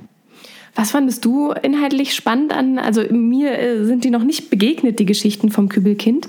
Und äh, was war sozusagen für dich als, ähm, als Sophie Charlotte Rieger oder als Filmlöwin spannend, sich mit diesen Inhalten dieser Kurzfilme oder Filme verschiedener Länge zu beschäftigen? Mm, also ich glaube, so am allermeisten schockiert hat mich halt da, äh, daran, wie aktuell die eigentlich noch sind. Also das Kübelkind ist quasi wie so eine ja, ich will jetzt nicht sagen außerirdische Figur, weil dann denkt man gleich irgendwie an Aliens mit, äh, keine Ahnung, Kugelköpfen und so ähm, äh, oder Eierköpfen. Das ist, das ist es ja nicht. Aber insofern, als dass das Kübelkind entschlüpft quasi so einer, ist nicht nur quasi, sondern es entschlüpft einer Plazenta, die in einem Münchner Hinterhof entsorgt wird, im Mülleimer, also im Kübel, daher auch mhm. Kübelkind. Und entschlüpft da dieser Plazenta und ist halt gleich ein ausgewachsener Mensch ich sage das jetzt bewusst geschlechtsneutral, weil für mich das Kübelkind eigentlich kein Geschlecht hat, bis es zum ersten Mal in Interaktion mit Menschen tritt, nämlich so eine Sozialarbeiterin entdeckt dann halt das Kübelkind, ist halt der Meinung, ein Kind kann nicht im Kübel leben, also muss es in eine Familie, in eine Pflegefamilie und Kind kann auch nicht einfach nur Kind sein, braucht natürlich auch ein Geschlecht und dann äh, wird es eigentlich in dem Moment erst gegendert. So, das ist jetzt aber meine Interpretation. Ne? Und das ist ja auch das, worüber ich in meinem Text geschrieben habe. Das war so eine queer-feministische Lesart dieser ähm, dieser Kurzfilme. Und in den Episoden ist es dann eigentlich immer so, das sind Ausschnitte aus dem Leben des Kübelkindes, das halt zeigt, wie das Kübelkind, das halt neu in dieser Welt ist und so ein bisschen so wie Wonder Woman, die Strukturen eigentlich nicht kennt, mit diesen Strukturen immer wieder kollidiert. Weil es halt nicht versteht, warum bestimmte Regeln gelten, zum, auch zum Thema Sexualität zum Beispiel oder äh, überhaupt, äh, was so autoritäre und patriarchale Strukturen angeht und immer wieder damit kollidiert. Und da kommen halt aber auch so Themen, also gerade Sexualität, Sexarbeit, ähm, so dieses Bild von weiblichem Hunger und weiblichem Begehren und etwas wollen und äh, auch wie funktioniert Liebe und Romantik, warum gibt es dafür eigentlich nur ein Skript und das sind alles Themen, die in diesem Kübelkind-Film schon verhandelt werden und wo ich das Gefühl habe, darüber reden wir heute immer noch 50 Jahre später. Und findest du, es hat sich was verändert? Oder sagst du, ist das das Erschreckende, dass du sagst, du hast das Gefühl, es hat sich gar nichts verändert, wenn man eben diese, ja jetzt schon, äh, wann, wann sind die aus dem Jahr 1971? Sind die Geschichten also eigentlich schon eine Zeit lang her, wo hätte etwas sich entwickeln können. Naja, natürlich haben sich Sachen entwickelt, aber es sind trotzdem Themen, an denen wir immer noch kämpfen. Und so mhm. die Stigmatisierung von weiblicher Sexualität ist heute natürlich vielleicht anders, als sie das in den 70er Jahren war, äh, wobei vielleicht auch gar nicht so. Ähm, aber es ist immer noch ein Thema, an dem wir irgendwie ackern. Es ist ja auch immer noch ein Thema, was wir verhandeln äh, in, unseren, in unseren Geschichten. Und es ist vor allem ein Thema, an dem wir als Feministin immer noch sehr hart arbeiten. Also gerade was jetzt auch, also Sexarbeit fällt mir jetzt gerade nochmal ein, weil ich neulich das Gespräch hatte mit einer Freundin über das sogenannte Prostituiertenschutzgesetz zum Beispiel. Ne? Also das sind ja äh, lauter so Sachen, die, wo wir immer noch mittendrin sind. Sexuelle Selbstbestimmung, slash Abtreibung, ähm, äh, ja, sexuelle Selbstbestimmung insofern, als dass, wer hat eigentlich Recht über meinen Körper? Da sind wir dann wieder so beim äh, Bereich sexuelle Belästigung. Also lauter so Sachen, über die diskutieren wir ja immer noch. Also da hat sich irgendwie jetzt, hat irgendwie nicht, nicht so viel passiert äh, in, den, in den 50 Jahren, finde ich. Und äh, was ich daran so erschreckend finde, es gibt eine Kübelkind-Episode, da wird das Kind, da wird das Kübelkind auf dem Scheiterhaufen verbrannt und das Voice-Over sagt dann irgendwie, wäre, wäre das Kübelkind irgendwie, ich, sagen die 50 Jahre in der Zukunft oder sagen die nur Zukunft, also auf jeden Fall in der Zukunft äh, geboren worden, dann wäre das nicht passiert oder dann mhm. hätte es noch gerettet werden können. Und ich habe halt irgendwie so gedacht, hm, also in dieser Zukunft sind wir noch nicht. Noch nicht so weit. Ja, ich merke auch, also ich bin ja aktuell in der, in der Schule aktiv und ähm, bin da insbesondere in der dritten und vierten Klasse und habe auch immer wieder so den Drang oder den Wunsch danach, dass ich merke, dass auch ähm, Aufklärung in den verschiedensten Formen viel zu spät auch in der Schule stattfindet. Also dass wir immer noch total stiefmütterlich mit diesem Thema umgehen, auch, äh, auch oder erst recht in der Bildung dass es für die Lehrkräfte auch immer so ein, oh, oh Gott, in der vierten Klasse müssen wir wieder Aufklärung, äh, es kommt wieder auf uns zu, wie sollen wir das machen? Also kommen sie dann immer alle ins Schwitzen, ähm, weil es doch immer noch auch ein schwieriges, klar, ein sensibles Thema ist, aber dass ich finde, dass da tatsächlich schon bei den ganz Jungen ähm, nicht früh genug eine gewisse Offenheit herrscht, über dieses Thema klar zu sprechen und auch ähm, Fragen stellen zu dürfen, um dann eben ja auch, auch ähm, zu vermeiden, dass wir, dass wir dann in, in, in, einem Erwachsenenalter zu verklemmt sind, darüber zu reden oder auch äh, eben zu dechiffrieren, wann ist es okay, dass man dieses oder solches macht oder wann nicht oder wann ist es okay, dass das in den Geschichten so oder hoffentlich endlich mal anders dargestellt wird, weil wir uns entwickelt haben. Ja, und, gleich, und gleichzeitig sind ja äh, Figuren im Kinderfernsehen, also gerade Frauenfiguren, schon hochgradig sexualisiert von ja. der Art und Weise, welche Körper sie haben, also gerade so Zeichentrickfiguren. Ja. Das ist ja sowieso alles nicht so ganz konsistent, ne? Ja, also man wird schon früh genau darauf auch unbewusst getrimmt oder äh, ein Stück weit, äh, ja, da schon in die Richtung geschoben. Das ist irgendwie ja, finde ich auch immer heftig, auch wenn man merkt, was die Kinder vielleicht so gucken oder was sie toll finden. Oder man merkt ja auch, die ahmen das nach, was sie selber sehen. Ähm, und das in den Geschichten, die sie toll finden, in den Fernsehserien oder ähm, ja, was sie, was sie mitkriegen über die verschiedensten Medien. Voll. Es gibt ja auch diese tolle Studie vom Gina Davis Institut in den USA, wo sie sich angeguckt haben, äh, wie sich die Mitgliedschaften von Mädchen in Bogenschießvereinen verändert haben. Und da wurde halt festgestellt, dass als die Tribute von Panem und hier Merida rauskamen, dass halt die Mitgliedschaften von Mädels in Bogenschießvereinen so krass hochgeschossen sind. Mhm. Äh, wo, was halt auch wieder so ganz deutlich zeigt, ja, es gibt halt ein immens starken Einfluss von, von Medien oder Medienbildern darauf, wie wir uns selber begreifen und wie wir in dieser Gesellschaft äh, leben. Und das betrifft nicht nur Kinder, das betrifft auch Erwachsene. So, mein Lieblingsbeispiel dazu ist immer äh, der Film Bird Box. Hast du den gesehen, den Netflix-Film Bird Box? Nee, habe ich noch nicht gesehen. Ähm, ich werde ich werde, ich werde ihn nur ganz bisschen beschreiben, weil äh, damit ich den nicht spoiler. Aber ähm, da geht es halt um, eine, um so ein postapokalyptisches Szenario oder apokalyptisches Szenario, wo die Leute mehr oder weniger daran sterben, dass sie etwas sehen. Das heißt, was ist die Lösung? Sie dürfen nichts sehen. Ne? Ähm, mhm. Das heißt, sie können nur über, überleben, wenn sie sich die Augen verbinden. Und dann gibt es halt eine, eine Art, ja, klassische Heldinnenreise. Ne? Es gibt eine weibliche Hauptfigur, die halt mit zwei Kindern fliehen muss und die haben halt alle die Augen verbunden, weil sonst ne, würden sie es ja nicht überleben. Äh, und als dieser Film rauskam, haben tatsächlich so viele Leute irgendwie in freier Wildbahn eine sogenannte Bird, Birdbox Challenge gemacht, also mit verbundenen Augen irgendwie durch Wälder gerannt oder weiß ich nicht was, dass Netflix dann offiziell bei Twitter eine Warnung rausgeben musste, äh, so macht das nicht, das ist gefährlich. Oh. Das ist natürlich jetzt irgendwie ein witziges und banales Beispiel, aber ich finde mhm. trotzdem, dass es nochmal ganz klar zeigt, dass ein Film nie einfach nur ein Film ist. Ja. Es, ist, es ist einfach nie, es ist nie einfach nur ein Film. Wenn Leute wirklich so Bullshit machen, ja, dann äh, ist, kann man das echt, da sollte man das, darf man das nicht, nicht unterschätzen, ähm, welche Wirkung Fernsehen auf unsere Wahrnehmung und unser Verhalten hat. Und auf unsere eigene Realität. Ähm, ja, auf unser eigenes Leben, auf unsere eigene Lebensrealität. Ähm, ich überlege jetzt gerade, wie ich einen guten Übergang mache zu äh, den Themen, die wir gerade besprochen haben, hin zu einer ganz anderen Realität, die auch irgendwo sehr gekünstlich und unrealistisch ist, die mir Anfang des Jahres mehrfach begegnet ist, nämlich das melancholische Mädchen, welches ich äh, Anfang des Jahres auf dem Max-Ophüls-Preis gesehen habe und über ähm, den wir auch noch kurz sprechen wollten. Der Übergang ist ganz einfach. Das melancholische Mädchen ist das Kübelkind 2.0. Ah, okay, danke. Ja, genau, das, das melancholische Mädchen ist äh, in erster Linie eine junge Frau auf der Suche nach einer Bleibe, die in verschiedensten Episoden erzählt wird. Äh, der Film ist knapp 90 Minuten und ist von Susanne Heinrich, die den Film als ich meine, Abschlussfilm der DFFB gemacht hat und damit jetzt ganz gut unterwegs ist. Ähm, wann hast du den Film gesehen und äh, was, was geht in dir vor, wenn du den Titel hörst und an die Bilder denkst und den Film an sich? Ich habe den inzwischen schon zweieinhalb Mal oder so gesehen. Ähm, äh, ist jetzt aber, aber gar nicht vor gar nicht so langer Zeit. Ich habe ihn, glaube ich, relativ spät gesehen, also später als die meisten anderen. Ähm, und keine Ahnung, also der hat mich erst, erst hat er mich wahnsinnig irritiert, weil er ja so sehr, naja, steif ist falsch, aber er ist ja sehr theatral, ne? Sehr, mhm. sehr inszeniert, sehr artifiziell.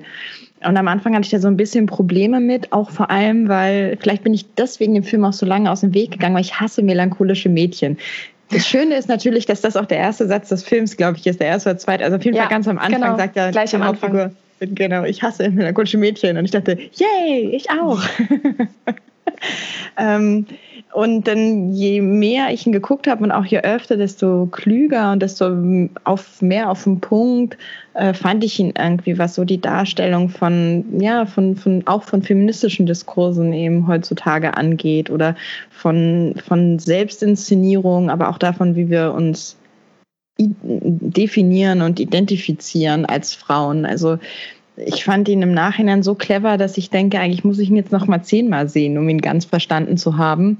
Und er hat mich eben auch sofort an das, Melan äh, an das melancholische Mädchen, an, an das Kübelkind erinnert, weil das lässt sich halt auch so beschreiben.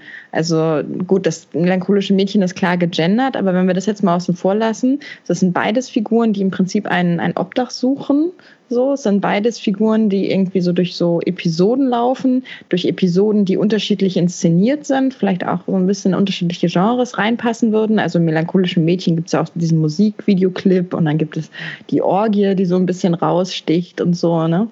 Mhm. Ähm, und das sind beides irgendwie kurze Abschnitte, die bestimmte gesellschaftliche Themen beleuchten und so. Trotzdem und bestimmte Stereotypen aufdecken, die wir, denen wir begegnen oder durch die wir mitgeprägt werden. Genau. Gleichzeitig sind es aber auch völlig unterschiedliche Werke und an der Stelle wird es dann eben wieder total spannend. Ne? Also gerade durch dieses Artifizielle und das Melancholische von, von dem neuen Film, von Susanne Heinrichs Film ne? und da, dagegen dann dieses rotzfreche, anarchische äh, Kübelkind. So, was hat sich da eigentlich getan? Was ist da eigentlich passiert? Und inwiefern drücken diese Figuren vielleicht auch eben ein Gefühl von Frau sein oder von Feministin sein der jeweiligen Zeit aus und so. Also finde ich, finde ich ultra spannend. Ich weiß auch, dass ich, ähm, ich habe den Film, glaube ich, insgesamt jetzt schon fünfmal gesehen. Also der Hintergrund, weil ich eben auf dem Max Ophüls moderiert habe und äh, die ähm, äh, Susanne Heinrich, also das, das melancholische Mädchen eben, ich glaube, auf, auf dem Festival selbst dreimal hatte und natürlich vorgesichtet habe. Und ich habe halt alleine zu Hause mir den Film angeschaut und hatte eine ähnliche Einstellung wie du. Also ich war so, habe so die ersten, die ersten paar Sekunden gesehen und war so, oh, na gut, ähm, dann machen wir das jetzt. Und äh, trotzdem sind mir viele Dinge dazu eingefallen, gerade auch das Theatralische, was du beschreibst, also die Art und Weise des Stagings, also Susanne Heinrich selbst spricht von einem Tableau vivant, was ja eigentlich eher so eine öffentliche Nachahmung bekannter Kunstwerke aus dem 18. Jahrhundert beschreibt. Also ein Tableau vivant sind immer so Art Standbilder äh, mit ähm, echten Menschen, die bestimmte ähm, ja, Gemälde nachstellen, die alle kennen.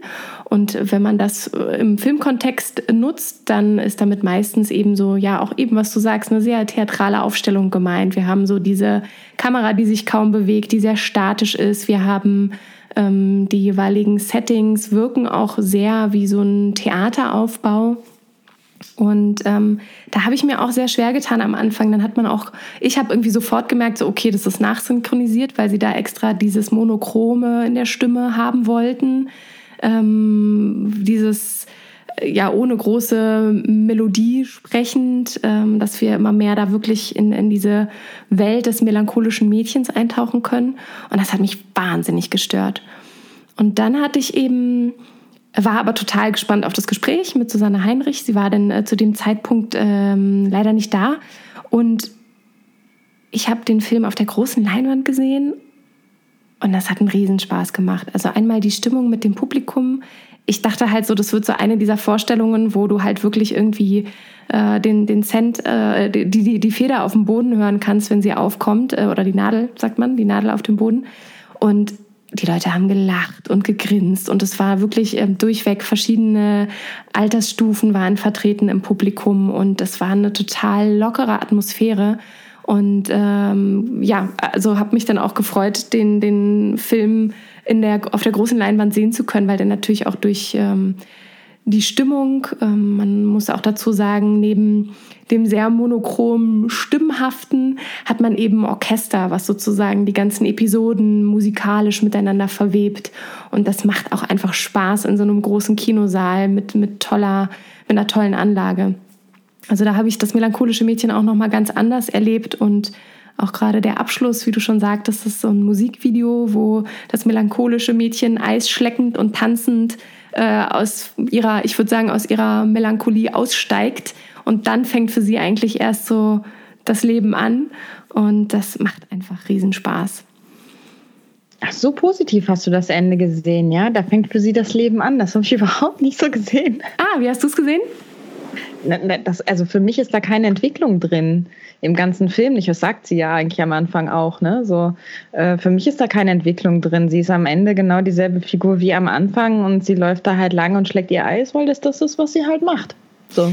Ja, schon. Also es ist eine Entwicklung im Kleinen. Also es ist jetzt nicht so von wegen, jetzt ist für sie alles super und, und äh, sie ist dann total die andere, äh, die das Leben irgendwie besser, toller, schöner, größer machen kann. Aber trotzdem habe ich da einfach so die Entwicklung im Kleinen gesehen, dass man man darf nicht irgendwie auf den großen Knall warten. Man ist halt so, wie man ist und man nimmt halt die jeweiligen Episoden, wenn man auf verschiedene Menschen trifft, so auf, wie man sie eben aufnimmt. Und trotzdem darf man aber nicht vergessen, sich ab und zu mal mit einem Eis und einem, mit einem coolen Musikhit auf den Ohren selbst zu feiern. Hm. Ja, also so, so viel Sinn habe ich darin gar nicht gesehen. Ich glaube, ich, ich war von, von Anfang an so darauf ausgerichtet, da eben keine Charakterentwicklung zu sehen und auch die Figur nicht als Mensch zu sehen, sondern wirklich nur als Figur, als Typ. Mhm. Ähm, dass da für mich, da steckte für mich auch kein Empowerment oder irgendwas drin. Ich hatte aber auch nicht das Gefühl, dass das zur Debatte stand, nee. dass Empowerment ja, zur Debatte steht, sagen. sondern dass es einfach eine, eine Reflexion ist, eine ungemein erheiternde Reflexion immer wieder und treffend und äh, ja, ich bin tatsächlich inzwischen ein großer Fan des Films. Ich möchte unglaublich gerne Susanne Heinrich mal treffen. Hätte ich voll Bock drauf. Falls sie das hört, äh, get in touch, please. Dann, dann können wir uns gern zusammentun. Ich habe sie äh, auch mal angefragt und da war sie aber gerade total äh, viel unterwegs.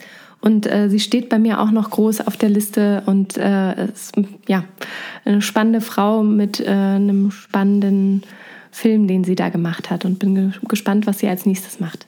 Ja, Abs ja, absolut. Auf jeden Fall äh, sehenswert. Und ähm, jetzt geht es schon so in, in das letzte Kapitel, nämlich in den tollen, wie hast du es genannt, ähm, Techniken für den Hausgebrauch. Was gibst du uns mit an die Hand?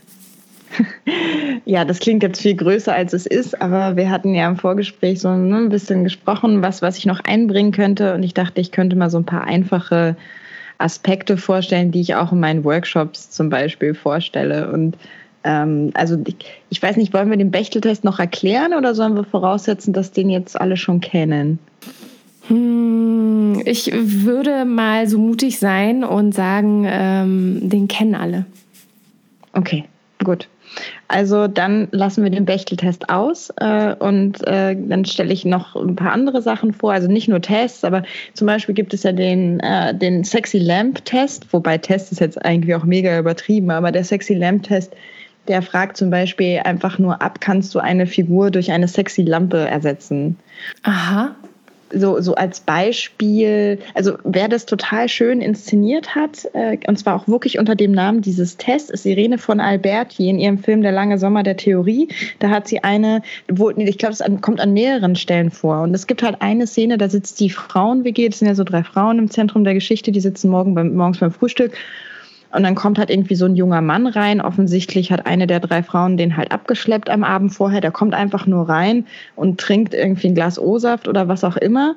Äh, und äh, dann fragen die sich halt, hm, ist das eine sexy Lamp? Und dann macht so Bing und dann steht da halt irgendwie nur noch eine Lampe.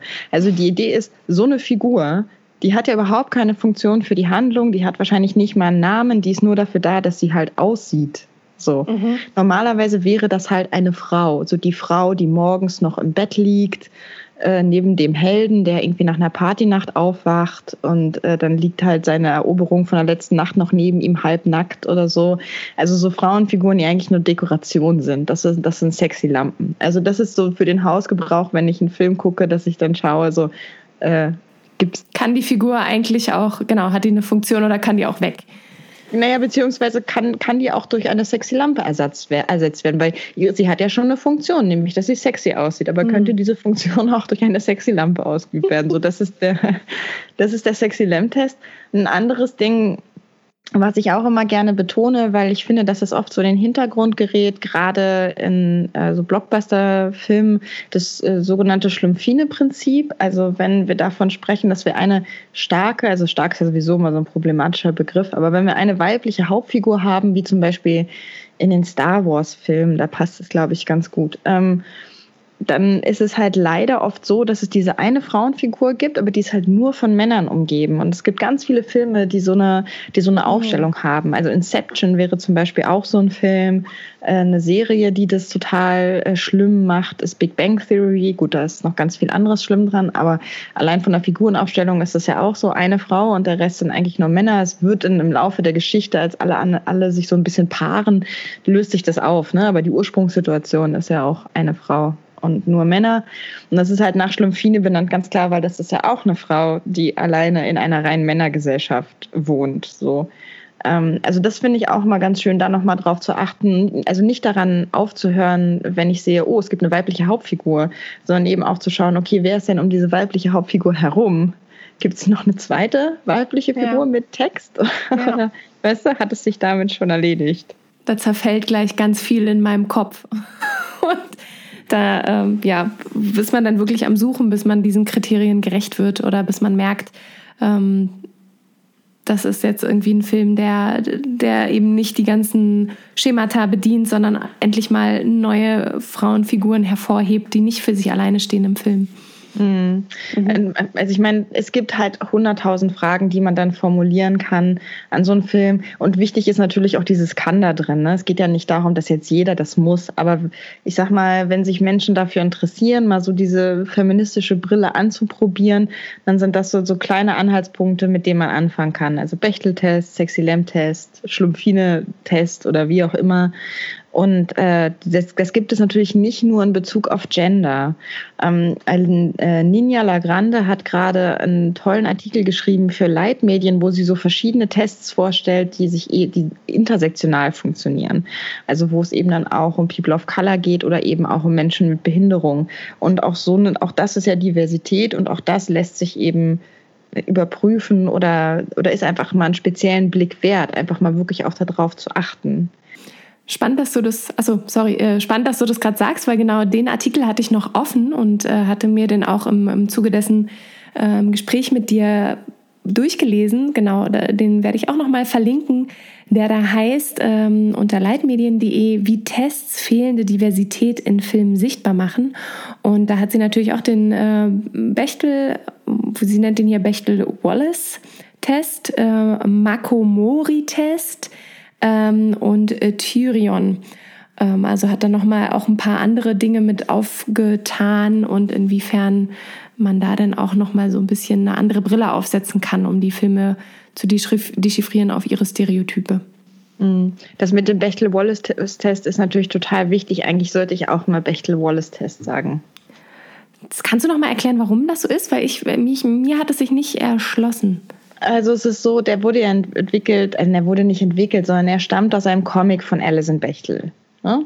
Also von der Comiczeichnerin Alison Bechtel, die hat sich nicht hingesetzt und gesagt, ich erfinde jetzt einen Test, sondern dass der gibt sich, das ist einfach ein Dialog zwischen zwei Figuren in, in ihrer queeren Comic-Reihe Dykes to Watch Out for. Da mhm. kommt dieser Test her und Menschen haben dann halt einfach angefangen, den quasi anzuwenden. Und äh, sie selber sagt aber, dass diese Idee, die in, dem Comic ausformuliert wird, dieses Tests in Anführungszeichen, zurückgeht auf eine Freundin äh, von ihr, nämlich Liz Wallace. Und dass, dass sie deswegen halt möchte, dass wir den, dass wir den Test Bechtel-Wallace-Test nennen, weil sie sich halt dann auch nicht mit den, ne, auch mit fremden Federn schmücken möchte, weil das war ja eigentlich gar nicht ihre Idee. Und eigentlich möchte ich das auch respektieren und dann auch Bechtel-Wallace-Test sagen. Ich habe mir das halt so schrecklich angewöhnt. Da sind wir wieder dabei, was passiert, ah. wenn immer dieselben Sachen wiederholt werden. ähm, mir fällt es total schwer, Bechtel-Wallace-Test zu sagen, weil ich mich so dran gewöhnt habe, äh, Bechteltest zu sagen. Aber es müsste korrekt Bechtel-Wallace-Test heißen. Siehst du, da habe ich ganz äh, groß gesagt, ach, den Bechteltest kennen wir alle und äh, stolper jetzt auch über diesen, ähm, äh, diesen Absatz, der eben auch in dem gerade genannten Beitrag steht, wo das auch nochmal ein bisschen näher erklärt wird. Also man lernt äh, nie dazu und demnach ähm, werde ich mich jetzt nie aus. auch bemühen. Weil, äh, oh Gott, äh, ja, man lernt nie aus und dann werde ich mich jetzt auch bemühen, Bechtel-Wallace-Test zu sagen und nicht nur Bechtel-Test. Ähm, hast du noch was, was du uns mit an die Hand geben willst oder einen Tipp oder vielleicht auch ähm, eine Seite, die du selber gerne äh, besuchst, wenn es um, ja, da, ich, ich höre dich äh, im Hintergrund, glaube ich, schon so ein bisschen lächeln wenn es um äh, feministische. Du meinst, du meinst eine von den vielen deutschen äh, Webseiten und Magazinen zum Thema Feminismus und Film? Genau, die meine ich. Wie sieht es denn damit aus, Sophie? ähm, ja, mir kann ich jetzt. Schwierig.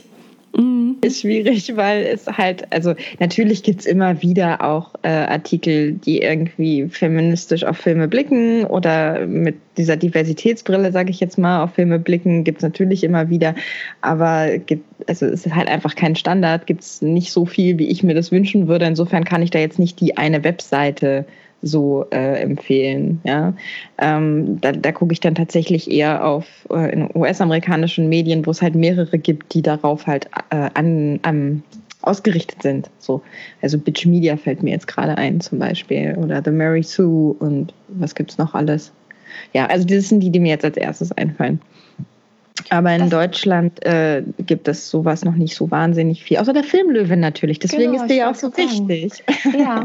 An sich sollte die feministische Filmkritik auch bei uns fester Bestandteil sein. Äh, ist sie noch überhaupt nicht. Und du hast da sozusagen den ersten Meilenstein gesetzt. Und jetzt hoffentlich mit dem Rudel, was dazu kommt, äh, hoffe ich, dass das wächst und immer mehr auch einfach ein, ja, ein natürlicher Bestandteil der Filmkritik und Medienkritik wird.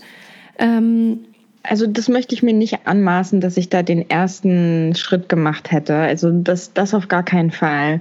Ähm, also es gibt ja auch das Magazin äh, Frauen und Film zum Beispiel, und das gibt es ja auch schon ganz lange, eben auch schon seit den 70ern, meine ich. Äh, das ist aber eben inzwischen zumindest, ich weiß nicht genau, wie es früher war, ein recht akademisches Magazin und insofern hat es nicht das Potenzial, so ein breites Publikum anzusprechen, wie ich mir einbilde oder hoffe, dass es die Filmlöwin kann. Aber mhm. ich habe natürlich nicht in Deutschland die feministische Filmkritik erfunden. So, das wäre jetzt eine sehr steile Behauptung. Okay, sag, sag, äh, sagen wir mal so, es gibt immer ein, ein ähm ein, wie, wie, heißt es so schön, ein Original, das seinen Ursprung in, seinem, in einem anderen Original gefunden hat. Also hat es so hat es Jill Deleuze mal gesagt. Äh, da ging es um äh, Differenz und Wiederholung, also auch um das, was wir äh, heute mit besprochen haben, Stereotypen oder die eine Geschichte, die immer wieder erzählt wird und doch aber bitte mit ein bisschen mehr Differenz wiederholt werden darf und auch gerne mit einem anderen Blick und äh, demnach ähm, Vielleicht ist es nicht der, der allererste Meilenstein, aber die Frage ist ja immer, von wo aus beginnen wir die Geschichte zu erzählen. Und daher sind wir schon am Ende und ich bedanke mich ganz herzlich für deine Zeit und äh, für deinen Blick auf die Filmwelt und deinen großartigen Filmblog. Wünsche dir, dass du noch viele Mitstreiter findest, ihr weiter wachst, wie ich es jetzt schon öfter gesagt habe, und ähm, dass ihr noch einiges rütteln könnt, wenn es um die Medienwelt und die Kritik geht und die verschiedenen Perspektiven, die wir brauchen, um verschiedene Geschichten schreiben zu können. Dankeschön. Mögen all diese Wünsche in Erfüllung gehen. ähm, ja, da draußen, ich hoffe, euch hat die Folge gefallen und ähm, ich würde sagen, ähm, ich würde mich total freuen, Sophie, wenn wir mal an einem Roundtable wieder zusammenkommen und uns noch ein, zwei andere Köpfe zum Diskutieren einladen, zu was für einem Thema auch immer. Gerne. Und bedanke mich ganz herzlich, dass wir jetzt erstmal so zu zweit zusammengekommen sind, ganz virtuell. Und an euch draußen, äh, liked unseren Podcast und hört ihn auf jeder möglichen äh, Podcast-App, die es gibt. Und ähm, ich freue mich, wenn ihr beim nächsten Mal wieder einschaltet. Macht's gut. Bis dann. Tschüss. Eine kleine Sache habe ich noch für euch. Denn die Filmlöwin Sophie Charlotte Rieger hält vom 30. November bis zum 1. Dezember diesen Jahres, also 2019, ein Seminar zum Thema gendersensibles Erzählen in Film und Fernsehen. Das Ganze findet in Hamburg in Kooperation mit der Filmschule Hamburg-Berlin statt. Die genauen Informationen findet ihr in den Links der Show Notes. Also unbedingt reinschauen, anmelden, hingehen und uns berichten.